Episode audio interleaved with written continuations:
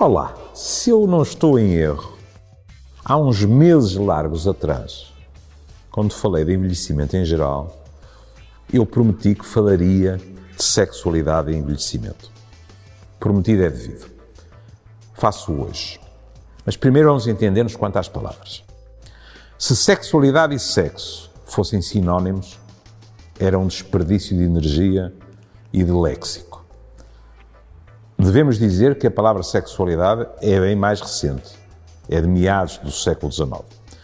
E, em termos gerais, acho que ninguém estará em desacordo na investigação, na clínica, se eu disser que sexo é um conceito mais restrito e que, em geral, nós utilizamos quando nos referimos a comportamentos sexuais, e sexualidade, como aliás a sua própria definição implica, é algo de muito mais lato e que, sobretudo, envolve os afetos. Vamos começar, se calhar, daquilo que é a fisiologia do físico e depois lá estenderemos um ou outro tentáculo para uh, questões mais globais. Só o peso uh, simbólico da atividade sexual é que explica que de vez em quando fiquemos ou surpreendidos ou metidos em discussões intermináveis sobre o chamado declínio sexual. Eu disse o chamado. Porque é assim, ninguém pede, como sabem, há atletas com uma longevidade extraordinária, não é? Falando do vulgar de Linneu, ninguém pede a um homem ou uma mulher de 60 e tal ou 70 anos que faça os mesmos exercícios físicos que faz aos 30 e 40. E isto é considerado normalíssimo. Até se diz, bem, eh, continua a ter atividade física de manutenção. Só nos faz bem. Mas quando se fala de sexo, as coisas complicam-se. Porque, como eu dizia há pouco, eu empregar a palavra declínio, há uma certa sensação de ameaça naquilo que é o estarmos vivos, no pensamento de que possa haver modificações e, evidentemente, modificações para pior. E desde logo, aqui precisamos fazer um ponto da situação importantíssimo. Quem faz clínica de sexologia como eu, ouve todas as semanas pessoas ou casais dizerem que têm 50 e tal anos ou 60 e tal anos e que a sua vida sexual, estou a falar, a vida sexual, estrito senso, é, por exemplo, menos frequente do que era há 20 anos atrás, mas é mais gratificante.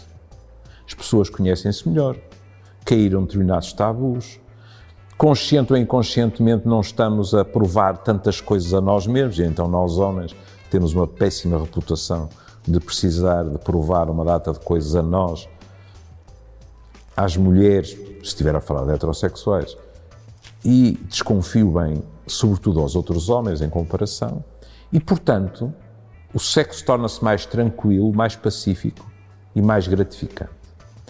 É evidente que eh, no nosso trajeto de vida, há aqui e acolá pontos que, pelo menos, devem ser referidos. Vejam, a questão da menopausa. A questão da menopausa, em primeiro lugar, hoje está desdramatizada. Isso não significa que não possam surgir situações físicas, por exemplo, ao nível da lubrificação, mas que são situações perfeitamente resolúveis hoje em dia. Agora perguntam-me, ósseo machista. E porquê é que não fala da andropausa? Claro que falam. O que não é tão simples em termos fisiológicos. As alterações fisiológicas que encontramos na menopausa não são alterações que se possam uh, mudar com uma empresa daquelas que, que vão de uma casa para outra com os móveis para o conceito de andropausa. Em termos hormonais, não há sobreposição em geral.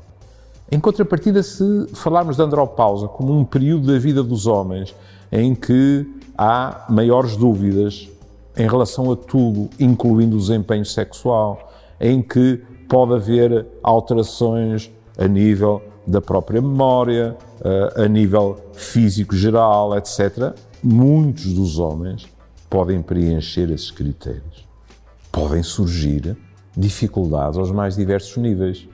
Ou pelo passar dos anos, sei lá, uma maior dificuldade, estávamos a falar de homens, continuemos nos homens, uma maior dificuldade de obter ereção. E aqui, nunca é demais salientar a importância da comunicação.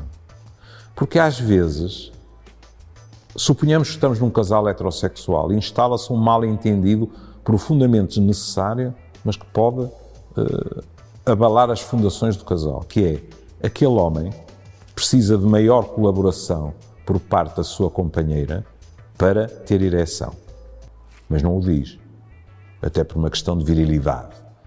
Ela apercebe-se essa maior dificuldade. Não diz nada, mas o que é que pensa? E ele já não se sente tão atraído por mim como antes.